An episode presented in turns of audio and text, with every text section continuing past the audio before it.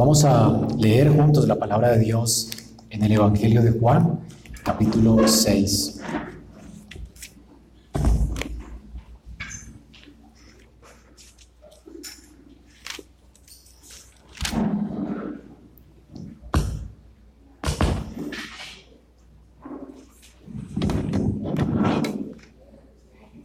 Dice así la palabra de Dios, Juan capítulo 6.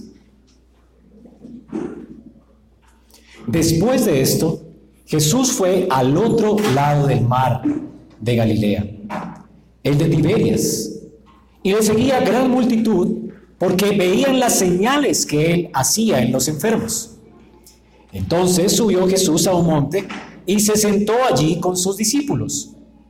Y estaba cerca la Pascua, la fiesta de los judíos. Cuando alzó Jesús los ojos y vio que había venido a él gran multitud, dijo a Felipe, ¿de dónde compraremos pan para que coman estos? Pero esto decía para probarle, porque él sabía lo que había de hacer. Felipe le respondió, doscientos denarios de pan no bastarían para que cada uno de ellos tomase un poco. Uno de sus discípulos, Andrés, hermano de Simón Pedro, le dijo, aquí está un muchacho que tiene cinco panes de cebada y dos pececillos, mas ¿qué es esto para tantos? Entonces Jesús dijo, hacer recostar la gente, y había mucha hierba en aquel lugar, y se recostaron como en número de cinco mil varones. Y tomó Jesús aquellos panes, y habiendo dado gracias, lo repartió entre sus discípulos, y los discípulos entre los que estaban recostados, Asimismo los peces, cuando, cuanto querían. Y cuando se hubieron saciado, dijo a sus discípulos, recoged los pedazos que sobraron para que no se pierda nada. Recogieron pues y llenaron doce cestas de pedazos que de los panes, de los cinco panes de cebada, sobraron a los que habían comido. Aquellos hombres entonces, viendo la señal que Jesús había hecho, dijeron, este verdaderamente es el profeta que había de venir al mundo. Pero entendiendo Jesús que iban a venir para apoderarse de él y hacerle rey, volvió a retirarse al monte él solo. Oremos. Padre, agradecemos por tu palabra y rogamos que por tu espíritu podamos ver tu gloria en esta mañana a través de ella. Ruego por tu palabra, ruego para que obre nuestros corazones y nos transforme. Que podamos todos, Señor, realmente alimentarnos de Cristo en esta mañana y saciarnos de Él por la fe. Rogamos también, Señor, que te compadezcas de mí y también de mi necesidad, Señor, y nos veas con compasión y nos ayudes, me ayudes también a hablar como conviene. Por tu Espíritu, Señor, te lo rogamos, en el nombre de Cristo Jesús, Padre. Amén. Pueden sentarse, hermanos.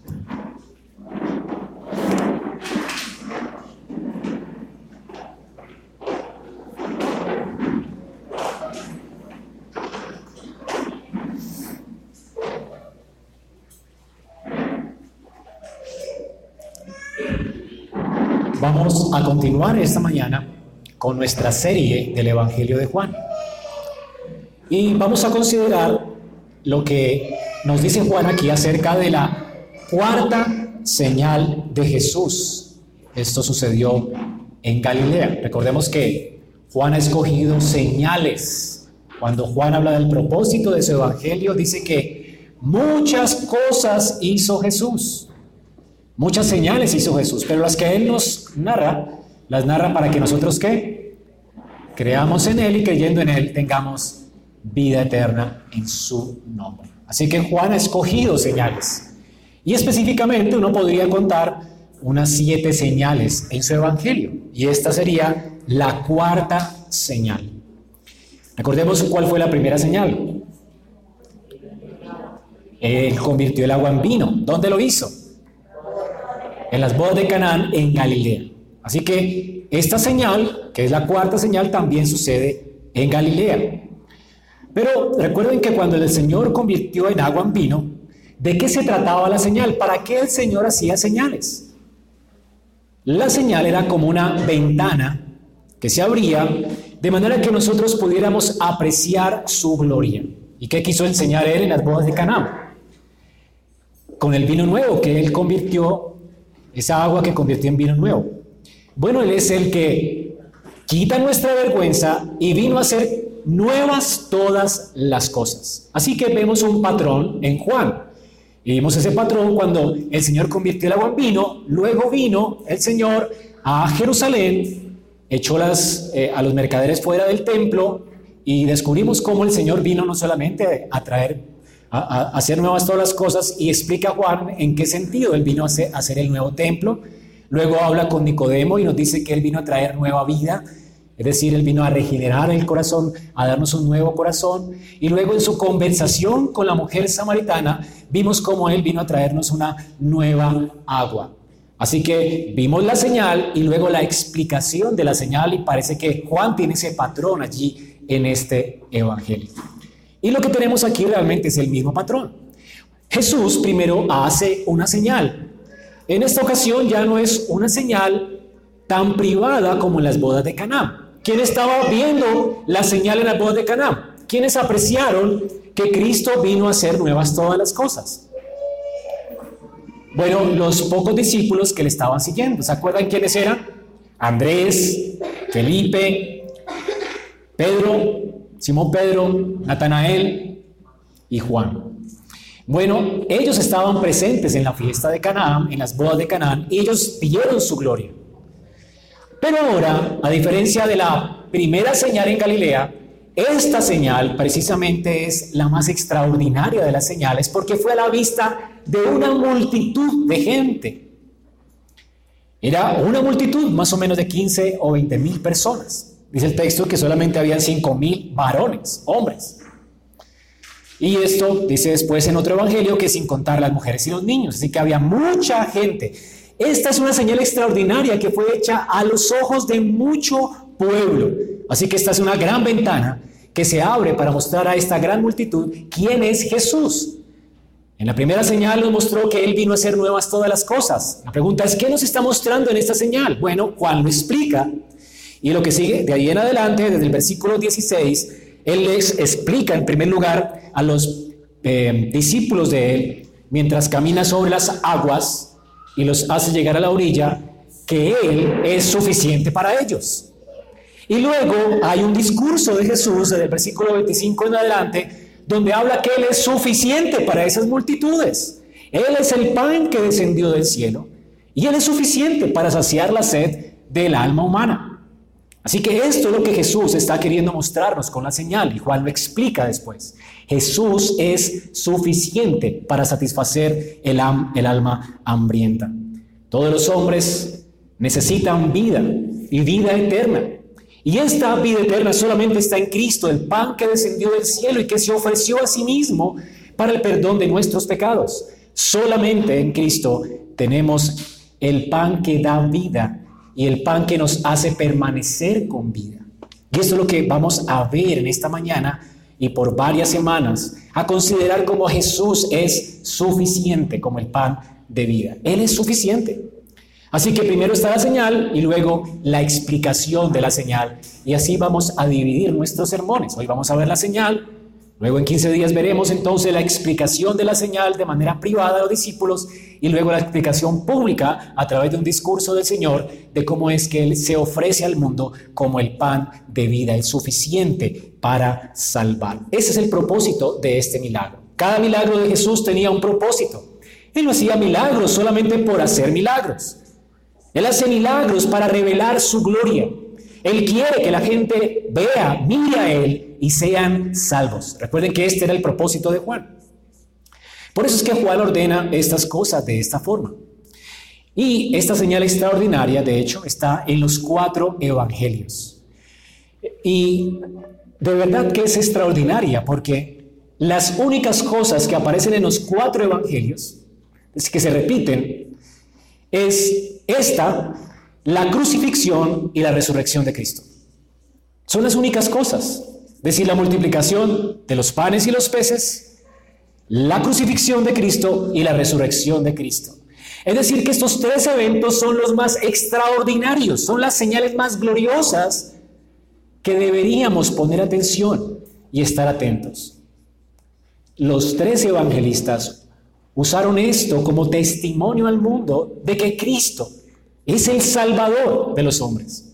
Así que los cuatro usaron estas cosas en, Mateo y en Lucas Obviamente cada uno escogió esta historia y la acomodó de acuerdo a lo que ellos estaban esperando que pasara en la, en la audiencia a la que escribían, la acomodaron, acomodaron los eventos de una forma para enfatizar quién es Jesús. Y cada evangelista tiene un propio énfasis.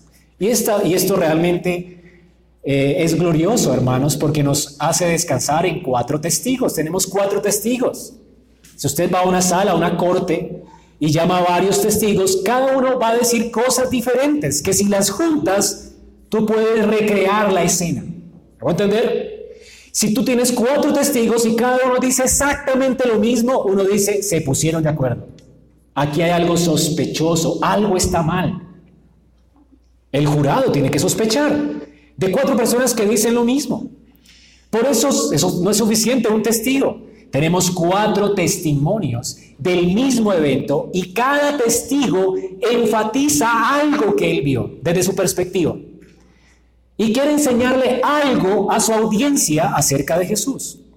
En el caso de Mateo y Lucas, ellos quieren enfatizar el hecho de que cuando Cristo alimentó este, este, esta gran cantidad de gente, esa multitud de personas, el Señor estaba mostrando su poder Mateo enfatiza en que Cristo es el rey de Israel y quiere manifestarle al pueblo que Él es el rey poderoso. Y Lucas quiere manifestar que Él es el Mesías que tiene poder para salvar. Y luego cuando cuentan esta historia, la acomodan entre otras historias enfatizando el poder de Cristo. Y por eso está el énfasis de que era una multitud. Así que ellos no solamente, Mateo y Lucas, no solo enfatizan que había una multitud de gente, que eran cinco mil hombres, sino que también dice que no contaron las mujeres y los niños. O sea que había mucha gente. Pues calcule si había mujeres y niños, si cada hombre tenía su propia familia, en, una, en un país donde tenían muchos hijos por causa de eh, la economía y todo lo que en ese tiempo había, no había, había libertad de tener hijos, no había planificación familiar. Así es que era una cultura que tenía hijos y los veía como una bendición de Jehová. Imagínate, habían por lo menos entre 15 mil y 25 mil personas siendo alimentadas por Jesús.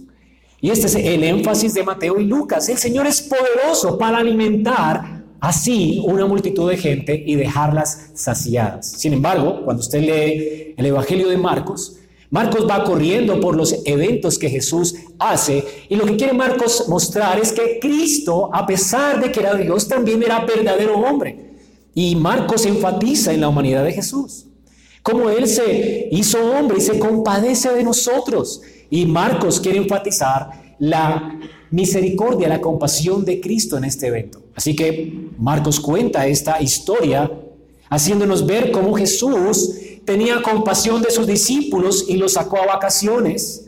Y luego viene la gente a estorbarlos en sus vacaciones y ellos estaban cansados. Jesús quería darle descanso. Sin embargo, Jesús tuvo compasión de, de las multitudes porque eran como ovejas que no tenían pastor y se compadeció también de ellos y los alimentó y los pastoreó como un buen pastor.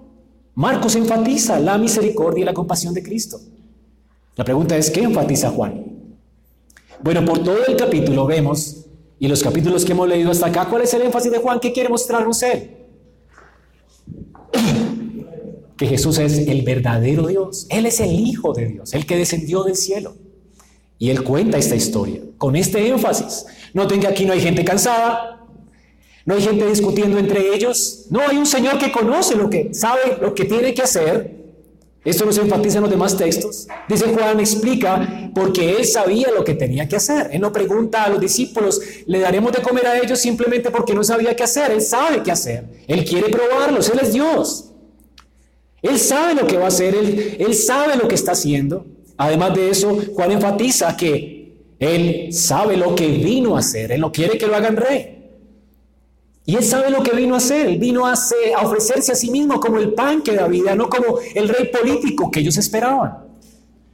El énfasis de Juan es mostrarnos a Cristo como el pan de vida suficiente. Y ese es el énfasis que da, por eso cada evangelio debe de leerse independientemente, porque cada uno tiene un propio énfasis en su discurso. Juan quiere mostrarnos cómo a través de este milagro se nos abre una ventana, y Juan habla de señal, no de un milagro, una ventana para mostrarnos quién es Jesús. Jesús es el todo suficiente, como cantábamos ahora.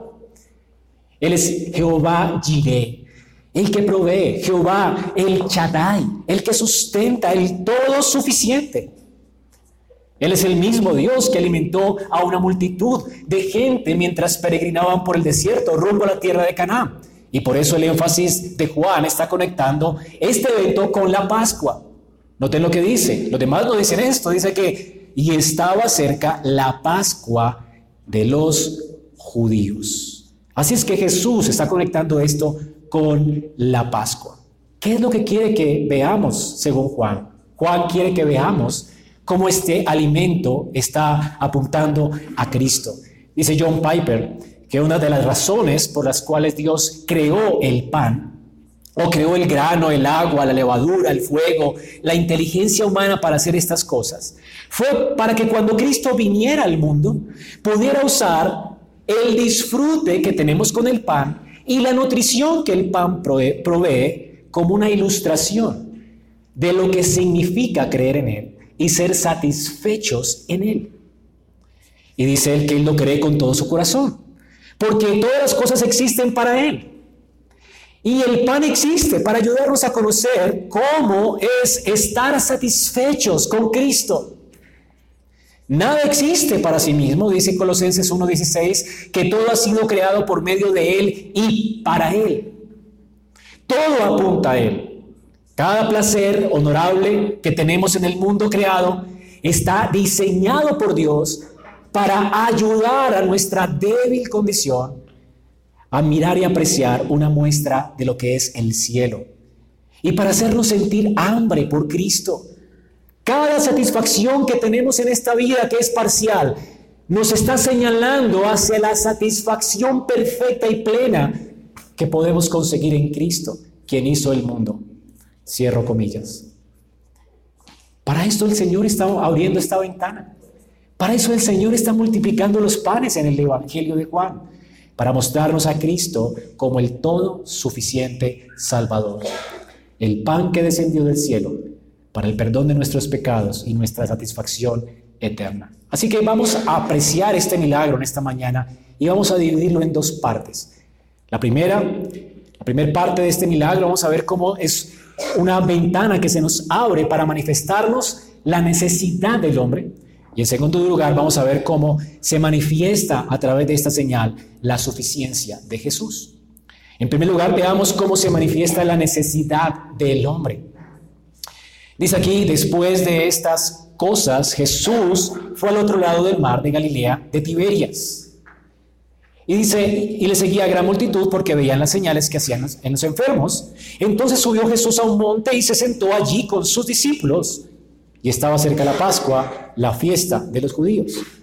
Para ese tiempo vemos aquí a Jesús con los discípulos. Y más adelante, lean ahí el versículo 67, dice, dijo entonces Jesús a los doce, ¿queréis, ¿queréis acaso también iros vosotros? Hasta aquí no se nos ha dicho que Jesús ha llamado a más discípulos. Juan no está interesado en el llamamiento de los discípulos en el hombre, está interesado en Jesús. Pero sí vamos a ver aquí que ya habían doce discípulos. Y habían estado ministrando con Jesús por mucho tiempo, habían estado recorriendo las aldeas, haciendo milagros. El Señor estaba siendo conocido por las aldeas de Galilea, así que había pasado tiempo. Y durante ese tiempo ellos habían ministrado a las multitudes. Y en Marcos capítulo 6, versículo 31,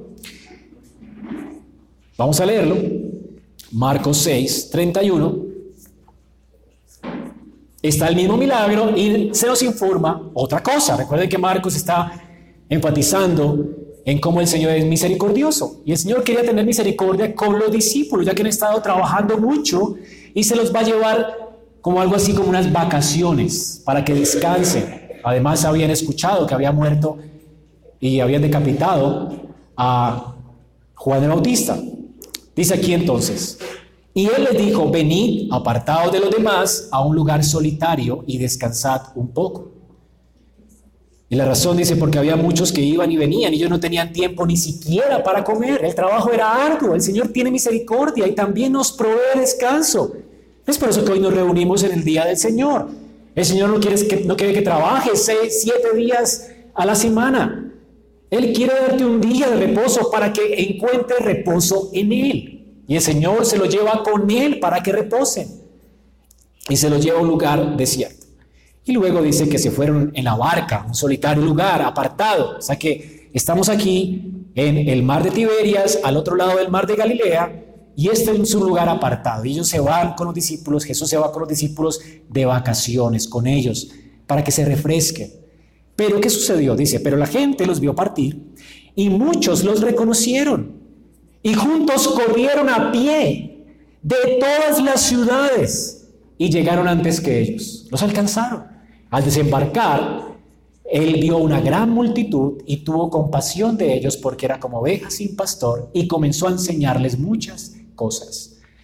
En, en Marcos y Lucas se enfatiza que el Señor no solo enseñaba, sino que comenzó también a sanarlos de sus enfermedades. Así que hermanos, esta gran multitud encontró y sorprendió a Jesús en sus vacaciones con sus discípulos. Ellos querían descanso, ellos no habían comido, querían comer, y no los dejaron bajar de la barca y ya los estaban hostigando.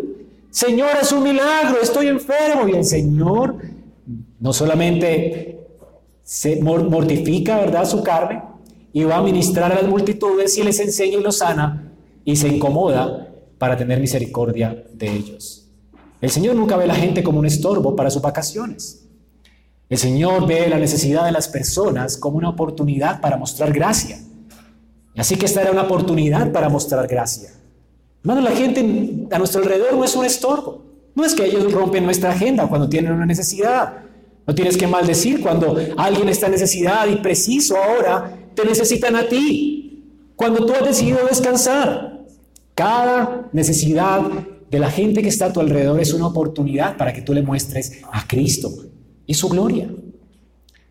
Así que hermanos, Juan nos dice aquí también que Jesús se retira, ya sabemos por qué se retira y a dónde se retira, y nos dice que estaba cerca la Pascua de los judíos. Y ese es un dato importante, porque recuerden que Juan está hablando mayormente a los gentiles. Y no tiene el versículo 4, y estaba cerca la Pascua, y explica, es una explicación, es decir, la fiesta de los judíos. ¿Y por qué explica? Porque los judíos, los judíos celebraban esta fiesta nacional, era una fiesta nacional, y luego cuando la iglesia Después de tantos años de, ministerio, cuando la iglesia se conforma por gentiles, la iglesia no tiene ni idea de estas fiestas. O sea, las conocen por la Torá, pero no las celebran. Los cristianos no celebramos las fiestas judías, no somos judíos. Es absurdo hoy en día que hay religiones de judíos mesiánicos haciendo estas cosas. Esto es una novedad. La iglesia nunca celebró las fiestas judías. Nunca fue el propósito de Dios que nos hiciéramos judíos, sino que recibiéramos a Cristo y la salvación que hay en Él. No tenemos que celebrar Pascuas. Así que yo no tenía ni idea de la Pascua y él, tiene que explicarles que se trataba de la fiesta de los judíos, que es la Pascua. No era de los gentiles, no era de la iglesia cristiana del momento. Ya había pasado tiempo, hermanos. Juan está ya escribiendo esta carta al final de su ministerio. Así que, ¿qué se celebra en la fiesta de los judíos? Él quiere que los gentiles piensen lo que sucedía en esa fiesta y el escenario. Imagina, era una fiesta nacional. ¿Qué celebraban ellos? La gente salía y peregrinaba hasta Jerusalén y celebraban que un día Dios los había rescatado de la esclavitud de Egipto. Esto es lo que se celebraba en la Pascua. Ellos no habían muerto, sus primogénitos no murieron, Dios los sacó con gran riqueza, Así que en un sentido esto les invitaba a recordar lo que Dios había hecho por ellos en el pasado, pero al mismo tiempo la Pascua les ayudaba a recordar las promesas de Dios para el futuro. Y es que Dios había prometido un libertador para ellos y ellos lo estaban esperando. Así que imagínate la fiesta, en medio de la fiesta, está comenzando esta fiesta, la gente va a peregrinar hasta Jerusalén y se encuentran con Jesús, un hombre que sana gente, un hombre que echa fuera a los endemoniados, un hombre que resucita a los muertos, un hombre que ahora les va a multiplicar el pan. Eso es extraordinario, hemos encontrado al Mesías. Las expectativas de esta gente estaban un libertador. Ellos recordaban que Dios lo libertó a través de Moisés y estaban esperando otro como Moisés. Ellos estaban viendo entonces cómo la gente era sana y cómo entonces estaban viendo en Cristo una esperanza de un rey que iba a acabar con las EPS, que, iba a quebrar las cosas, ¿verdad? Estas, estas cosas. Iban a desaparecer y pan gratis. Hermanos, era una multitud que estaba cansada de Roma, que estaba cansada de los impuestos y de sus cargas tributarias. Ellos querían un cambio. Así que todo el mundo estaba desesperado buscando a este milagrero, a este nuevo Mesías. Ellos lo veían como un nuevo Moisés. Su mirada estaba puesta entonces en él porque estaba satisfaciendo sus necesidades físicas. Muchos hoy en nuestro país están haciendo cola y quieren votar por las personas que le están ofreciendo pan y salud gratis. Esto es lo que el mundo quiere. De hecho, es el secreto para congregar una multitud. Si quieres congregar una multitud, promete a la gente pan gratis y acabar con las EPS. Y allí los tienes, una multitud detrás de ti. Todos ponen su esperanza en Él. Esto es lo que la gente quiere. Prosperidad, de hecho, ellos no, les importaba lo quién era el Señor, sino lo que Él ofrecía. La gente se, se, siente atraída siempre y se ha sentido atraída siempre por el pan. De hecho, no importa si les mienten.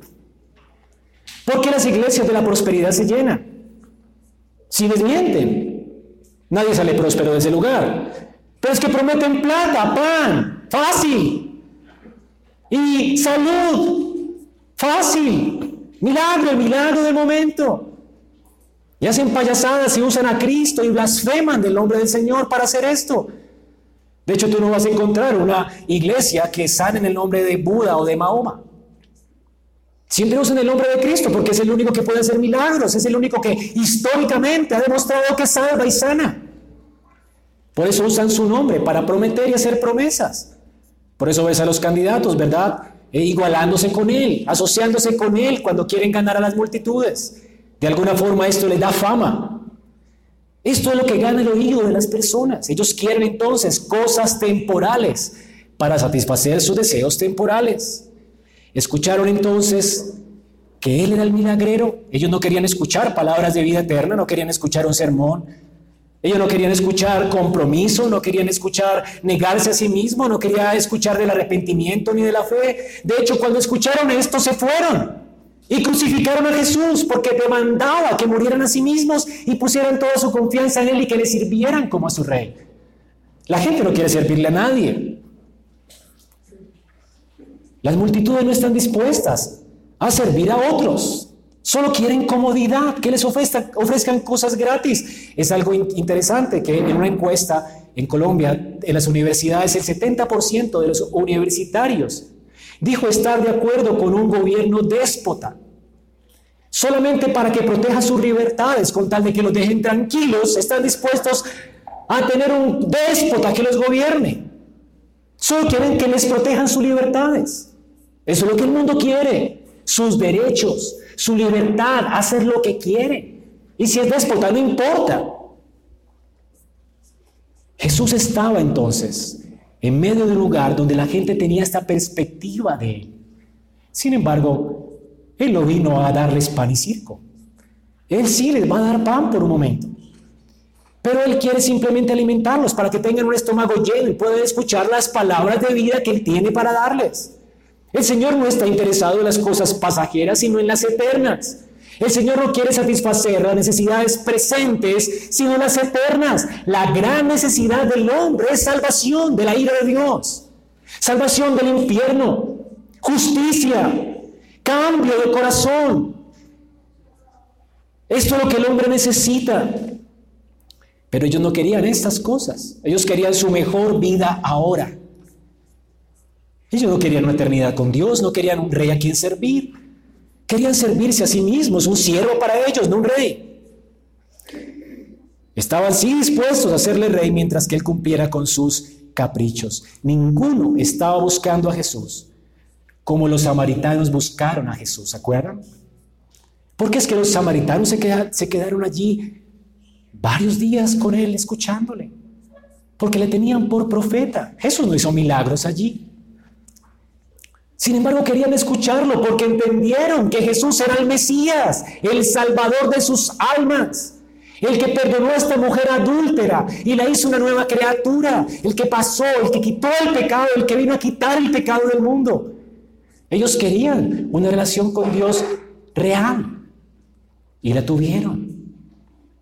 Sin embargo, esta multitud no consiguió nada con Jesús. Estos que querían pan fueron los mismos que después dijeron, crucifíquenle.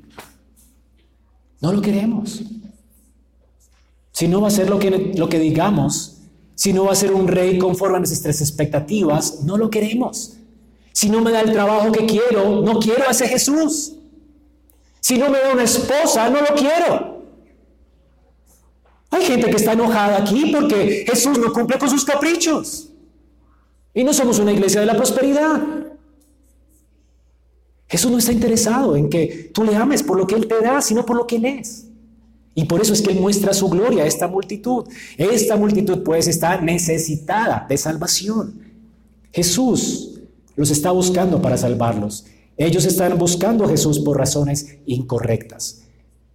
Pero bueno, estamos hablando de la multitud, pero ¿qué tal de los discípulos? ¿Qué tal de nosotros? ¿Qué perspectiva tenemos de Jesús, hermanos? Aquí dice que Jesús va a probar a Felipe. Lanza una pregunta, Felipe, ¿qué hacemos con esta gente? Hay que darles pan. ¿Qué vas a hacer, Felipe? Hermano, el Señor nos ha llamado a nosotros a servirlo. Y nos hace preguntas como estas. Colombia perece. La gente se va, se está yendo al infierno sin Cristo. Hay que hablarles lo van a hacer. Ahora, ¿cómo actuamos nosotros? No, no hay plata, hacemos cálculos, no, no es posible. No, y qué tal que yo me vaya de misión y me faltaría el dinero y, y mi familia. Y comenzamos a calcular, como si no fuera Dios el que nos está llamando. Hermanos, ¿qué tal los discípulos? Estas personas estaban buscando a Jesús por razones incorrectas. Los discípulos estaban con Jesús y no entendían con quién estaban. No entendían quién les estaba diciendo, vayan y alimenten a esta multitud. Ahora, noten aquí que Jesús sabe lo que hay en los corazones de los hombres. Sin embargo, Él los pone a prueba para que ellos mismos descubran lo que hay en sus corazones. Felipe y los discípulos, los doce, van a descubrir que lo único que hay en sus corazones es incredulidad. Incredulidad. Ahora, no, me importa cuántos sermones bonitos hayas escuchado tú acerca de Jesús. La, cosa es, ¿le crees? Ellos habían escuchado un gran sermón meses atrás. ¿Se acuerdan que Jesús estaba defendiendo su deidad, su identidad frente a los fariseos? ¿Y qué Jesús dijo acerca del mismo? ¿Quién es Él? Él es el sustentador de la vida, ¿se acuerdan? ¿Qué dijo Él acerca del día de reposo? ¿Por qué no descansaba en día de reposo? ¿Cuál fue su defensa? Yo no puedo descansar porque soy Dios. Si yo descanso, la gente muere. Él es el que da alimento a los hombres. ellos habían escuchado al Señor decir que Él es el que provee alimento a los hombres. Pero no solamente habían oído un buen sermón, habían visto a Jesús multiplicar el vino y convertir la naturaleza del agua, convertirla en vino. Habían visto un milagro de conversión. Ahora, la pregunta es, ¿cuál era la respuesta que Jesús esperaba de ellos? Porque los estaba probando, ¿verdad? Ahora, ¿cuál fue la, si hubieran pasado la prueba, cuál sería la respuesta de Felipe a Jesús? Si hubiera pasado la prueba. Felipe Alimenta a esta multitud. ¿Qué vas a hacer para alimentar a esa multitud?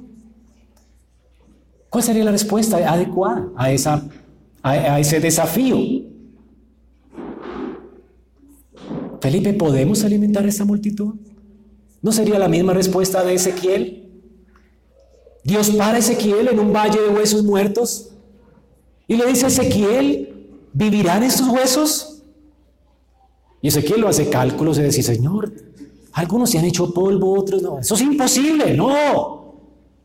Ezequiel tiene fe, Ezequiel es probado con esta pregunta y Ezequiel cree. ¿Y qué le dice al Señor? Señor, claro, tú lo sabes. Tú nos diste vida. Tú puedes darles vida, tú lo sabes. Felipe, alimentaremos a esta multitud. Compraremos pan para esta Señor, no necesitamos comprar pan. yo vi convertiste el agua en vino, dijiste que tú eras el que sustentabas al hombre en el día de reposo, sanaste a un hombre paralítico, resucitaste muertos en Galilea. Te hemos visto ver cómo nacen piernas, cómo das vida a los muertos, cómo sanas gente de enfermedades terminales, cómo le das vista a los ciegos, Señor. Convierte esas piedras en pan y comeremos todos. Tú puedes cambiar la naturaleza de las cosas o no. ¿Esta es la fe de Felipe? No, no es la fe de Felipe, hermanos. Es lo que se esperaría de él. Sin embargo, dice el Señor que él sabía lo que tenía que hacer. El Señor tiene completa, un completo control de las circunstancias en nuestra vida. Muchas veces somos incrédulos. Gracias a Dios, nunca somos salvos por causa de que no pasemos las pruebas. El Señor nos va a probar, va a probar nuestra fe. Te va a llamar al servicio, al ministerio, va a probar tu fe y quizás seas hallado falto de fe. Y quizás no vayas a la misión por cobarde y miedoso y temeroso. Pero gracias a Dios no somos salvos por eso, ¿verdad? Somos salvos porque alguien sí venció y triunfó, porque alguien sí creyó. Y a pesar de que todo estaba en su contra, se entregó por nosotros y murió en una cruz. Y entendió que resucitaría de entre los muertos y estaría sentado a la diestra de Dios. Hermanos, somos salvos, salvos porque alguien pasó la prueba. Pero de todas formas, Dios sí espera que maduremos en la fe. Dios espera que en medio de las situaciones entiendas que Dios tiene perfecto control de las situaciones. Y si te está mandando a hacer algo, Él espera que tú creas en Él. Si el Señor te está mandando hoy a abandonar tu pecado, tú no tienes que decir, no, pero es que es mi amante, dependo de Él. No importa. Es que es mi negocio, no importa que sea torcido, dependo de Él. No importa. Abandona tu maldad, el Señor te va a sostener. No importa. Tú necesitas confiar en Cristo y si Él te está demandando ir de misión, Él te va a sostener. Hermanos, el Señor sostiene. No dependemos del presupuesto de la iglesia para hacer la iglesia. Hermanos, a veces disfrazamos nuestra incredulidad, la disfrazamos de prudencia, no hay que ser prudentes. Hay que amontonar para el futuro. Hay que guardar en, graneros, ¿qué tal que falte?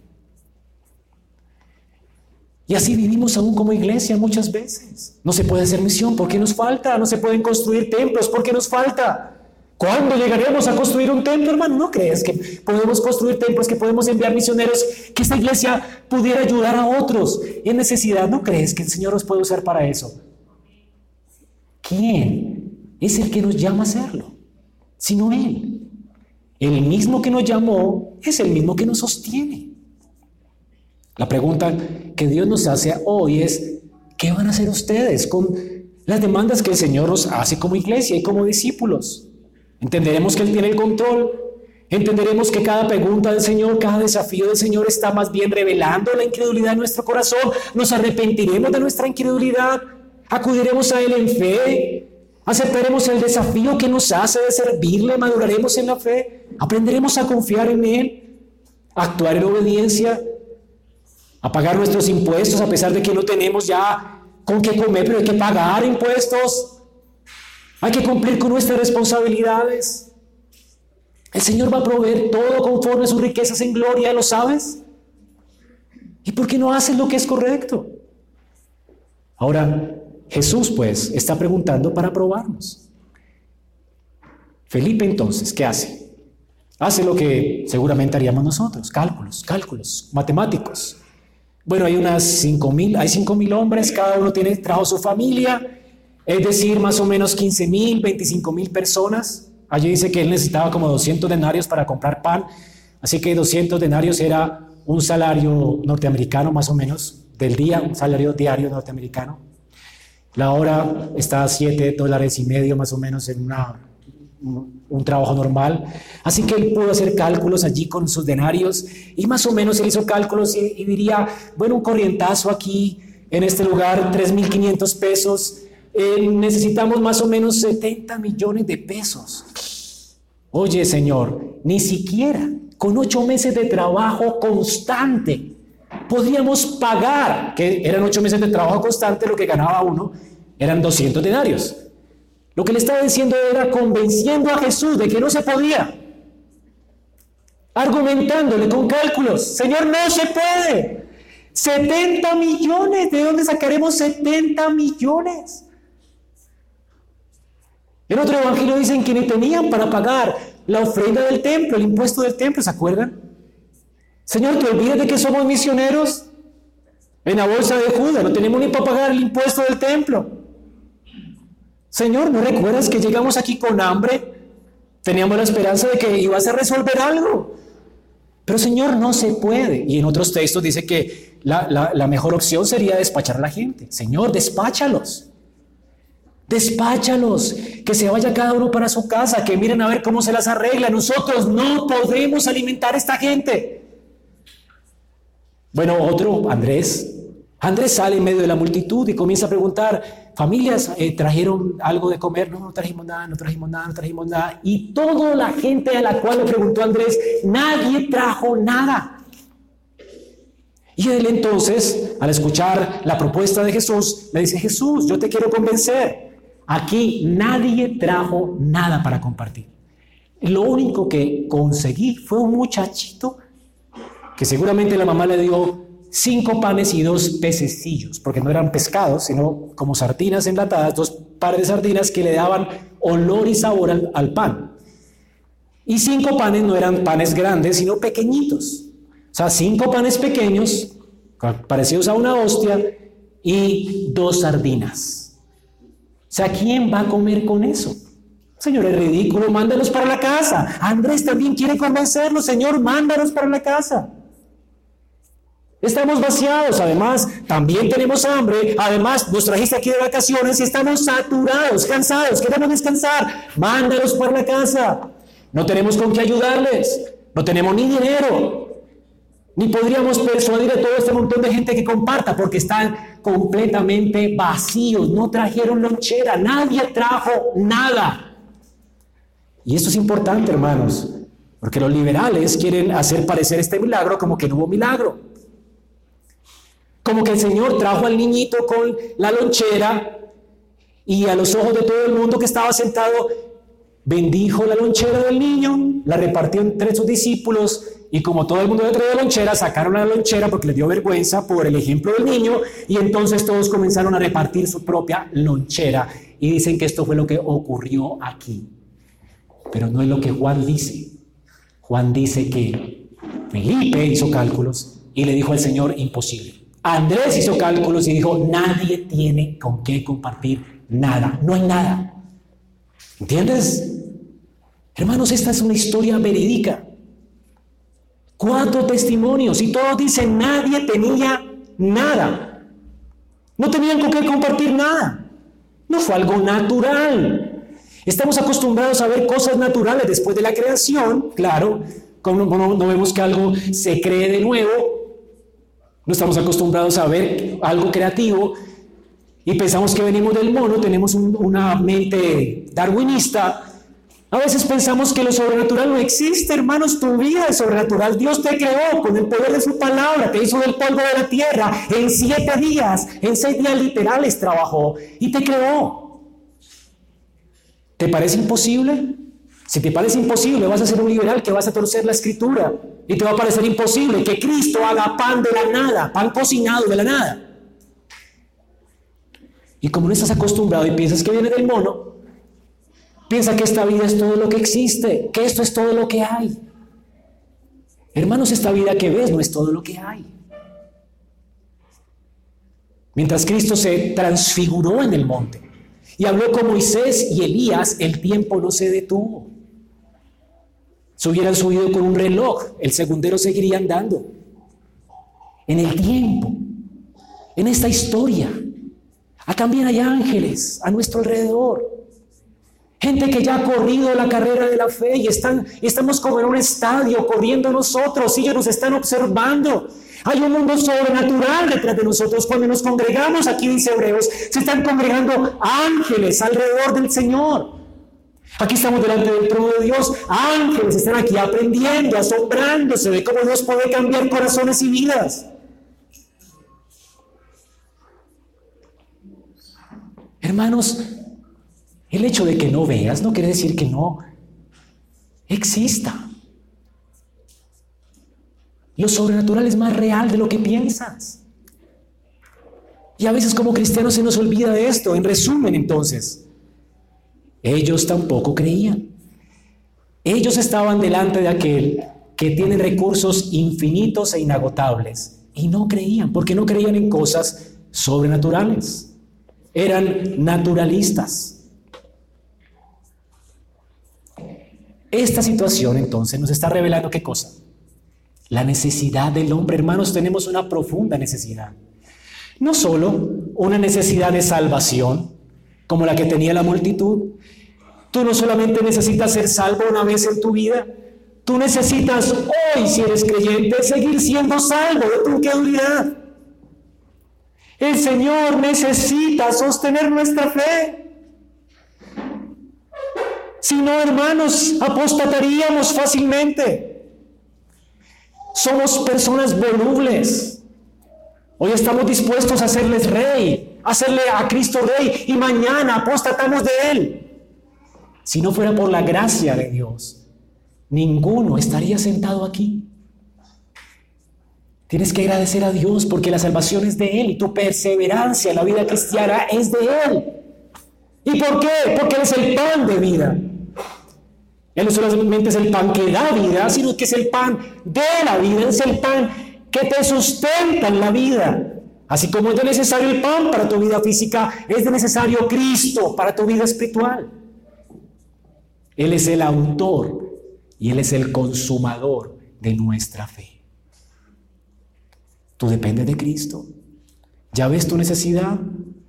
Ahora que hemos visto nuestra necesidad, Ahora que hemos visto cuán incrédulos somos, que no somos capaces de ver que existe un mundo sobrenatural, un Dios poderoso, soberano, glorioso. Veamos que Cristo es suficiente. Juan nos dice aquí que Jesús sabía lo que tenía que hacer, así que Él no le recrimina a los discípulos nada, no les dice nada, pero ¿qué hace?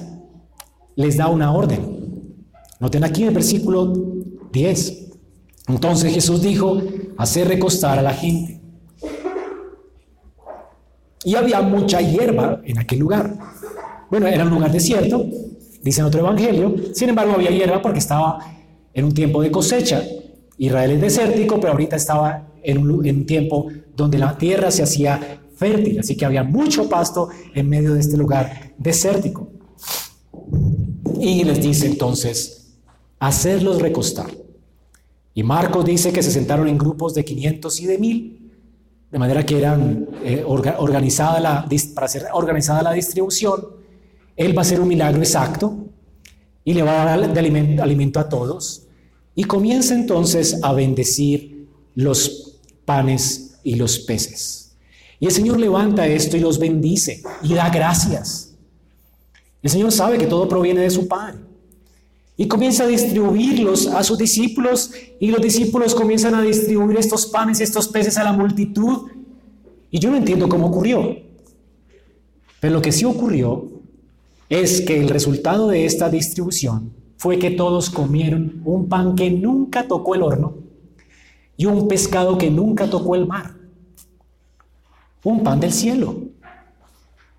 Un pan preparado, cocido, que nunca pasó por el fuego. Todo esto salió de las manos del Señor.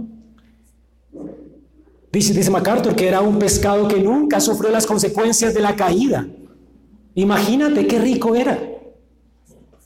Era igual que el maná que descendió del cielo mientras estaba lloviendo maná, ¿verdad? En medio del desierto. Era un milagro. Estaban viendo un milagro. Esta gente se sentó y recibió de la mano del Señor abundante pan. Y mira lo que dice el texto. Versículo 12. Y cuando se hubieron saciado, se saciaron. Nadie quedó con hambre. Comieron hasta de más. El más glotón comió lo que quiso. De hecho, dice en otro texto que comieron lo que quisieron y se saciaron. Y aquí dice Juan, se saciaron. Hermanos, cuando el Señor hace este milagro, no fue que repartieron esos pececitos de olor en todo ese poco de gente, o que repartieron su lonchera. No todos quedaron llenos por un milagro del Señor. Fue pan del cielo. Comieron, fueron invitados a un banquete celestial, preparado por Jesús que salió de las manos de Cristo. Ahora, de la mano de Jesús entonces aparece un arsenal de provisión para 15 mil o 25 mil personas. Todos comieron y quedaron saciados. Y este es un milagro único. Y Juan nos narra para que no quede duda que fue un milagro. Y luego de que todos comieron y se saciaron, ¿qué hizo el Señor? Les dijo, recoged los pedazos que sobraron para que no se pierda nada. Ahora es importante resaltar no solamente la incredulidad de los discípulos, pero también su amor por el Señor. A veces nosotros tenemos más amor que fe, en un sentido. Vemos que el Señor nos rescató, nos salvó y lo amamos. Pero a veces no le creemos, ¿verdad? Y nos cuesta a veces la fe. Y hacemos cálculos disfrazando ahí la incredulidad de, de prudencia y eso, ¿no? Hacemos cálculos como la gente, no caminamos por fe, sino por vista muchas veces, pero amamos al Señor. Ahora, por amor al Señor, el creyente normal obedece, aunque le parezca absurdo. Esa es la identidad de un discípulo. Un discípulo no es el que pasa todas las pruebas. Un discípulo es el que obedece al Señor a pesar de que no entiende qué está pasando. Y tenemos que abonarle a ellos que eran verdaderos discípulos. Jesús les dice, tomen este pan, comiencen a repartir. Ah, no, primero hagan grupos, sienten a la gente en grupos en el pasto bendijo los alimentos, luego se los dio. Imaginen lo que estaba pensando ellos. ¡Qué pena! O sea, ¿qué va a pasar aquí? El Señor está bendiciendo alimentos, aquí nadie va a comer, qué pena. Sin embargo, ellos le obedecen. Está bien, Señor. Vamos a hacer lo que tú dices. ¿Se acuerdan como de la pesca milagrosa? Señor, hemos pescado toda la noche, somos los pescadores, tú no. Sin embargo, porque tú lo dices, echaremos la red. Bueno, se le abona esto, amaban al Señor. Y qué bueno que por amor al Señor hay gente que toma decisiones por amor al Señor. A pesar de que no tienen ni idea de dónde va a salir la provisión después. No tienen ni idea cómo el Señor lo va a sustentar después, pero se avientan por amor, aunque no tengan fe. Ahora, estos hombres se aventaron y comenzaron a ordenar la gente y a repartir el pan y se asombraron. Y yo creo que fue su mejor descanso. Uno para que quiere vacaciones después de ver esto. El Señor tomó personas cansadas del trabajo, cargadas, agotadas, que querían que la gente desapareciera de la vista de ellos. Les dio fortaleza para servir y les dio provisiones para servir. Y tal vez tú aquí quieras servir al Señor. Y tú dices que no tengo fuerzas, que no tengo fortalezas, que me falta la provisión. Nada de eso importa. Él da fuerza al que no tiene fuerzas. Y Él da provisiones al que no tiene provisiones. Yo no estoy aquí porque estoy lleno. Yo estoy aquí porque estoy no, no porque estoy saciado, sino porque estoy vacío. Y he rogado a Dios que me provea para poder dar. Mientras les hablo a ustedes, yo mismo estoy siendo alimentado. Mi corazón mismo está siendo sostenido y sustentado. No les estoy hablando como si fuera el proveedor. Soy solamente un canal. Y mientras llega su provisión aquí, también mi corazón es ministrado y también soy saciado mientras te alimento a ti, para que Él sea la gloria. Todas las provisiones salen de su mano, de su palabra. Toda provisión viene de Él, toda fortaleza viene de Él. No tengo ni cinco de amor por nadie. Las personas muchas veces nos cargan, pero el amor viene de Él. Él me da lo que no. ¿Le crees? ¿Le crees? Tú dependes de Él, no de tus recursos. Así que este es el milagro. Esta es una ventana que se nos abre para que entendamos que Cristo es suficiente. ¿Y cuál es la reacción de la gente para terminar? ¿Qué creen? Pero entendían, dice, aquellos hombres entonces, viendo la señal que Jesús había hecho, dijeron, este verdaderamente es el profeta que habría de venir. Hasta aquí tenían razón. De hecho, estaban pensando con esta escena en Moisés y recordaron las palabras de Moisés. Un profeta como yo se enviará el Señor. Haced lo que Él dice. Deuteronomio 18, 19. Un profeta como yo levantará el Señor. Y yo pondré mis palabras en su boca y les hablará todo lo que yo os mande. Y cualquiera que no oiga mis palabras, las que él hable, yo mismo le pediré cuenta. Ellos recuerden a Moisés. Y entienden que Jesús es el profeta del que habló Moisés. Sin embargo, ellos no quieren obedecer como dice la palabra que deberían obedecer el profeta. Noten que allí no dice, Él es el profeta, háblanos, como los samaritanos se acuerdan, quédate unos días más con nosotros, ya estamos llenos, síguenos hablando, queremos escuchar lo que cantamos ahora, esas bellas palabras de vida. Ellos no quieren que Jesús les hable, ¿qué quieren de Él? quieren usarlo. Él es el profeta. Pues vamos a secuestrarlo. Vamos a llevarlo a la fuerza a Jerusalén. Y vamos a coronarlo rey. Allí tenemos la fábrica de pan. Las EPS se acabaron. Tenemos, lo tenemos a él. Quieren usarlo para, para, él, para ellos. Usarlo. Ellos no lo aprecian. Ellos no quieren escuchar su palabra ni la quieren obedecer. Ellos no quieren un, no quieren un profeta a quien servir. No quieren un profeta a quien obedecer. No quieren un rey a quien seguir. Ni a quien someterse. Y de hecho, cuando el Señor se ofrece a ellos como sacerdote, tampoco lo quieren. Ellos no quieren un, sacerdote que presente por ellos un sacrificio. Ellos no quieren un sacrificio por sus pecados. Ellos no quieren eso. Ellos no piensan que esa sea su necesidad. Ellos solamente pueden ver su necesidad presente de pan y circo, entretenimiento y pan. Eso es lo que nos gusta, nos, sacia. Su mirada está en lo temporal, no en lo eterno. Así que Jesús, ¿qué dice? Una vez Jesús entiende que lo querían llevar a la fuerza para hacerlo rey. Él se retiró al monte solo. El Señor no va a seguir el juego de ellos. De hecho, el Señor no está en la iglesia de la prosperidad. El Señor no está en los lugares donde se amotinan las gentes y donde un profeta o pseudo pastor, pseudo profeta les está prometiendo salud, sanidad, profecía. Jesús no está allí. Él se ha retirado de allí. Jesús no sigue su juego. Porque Jesús no vino a calmar el hambre temporal de los hombres.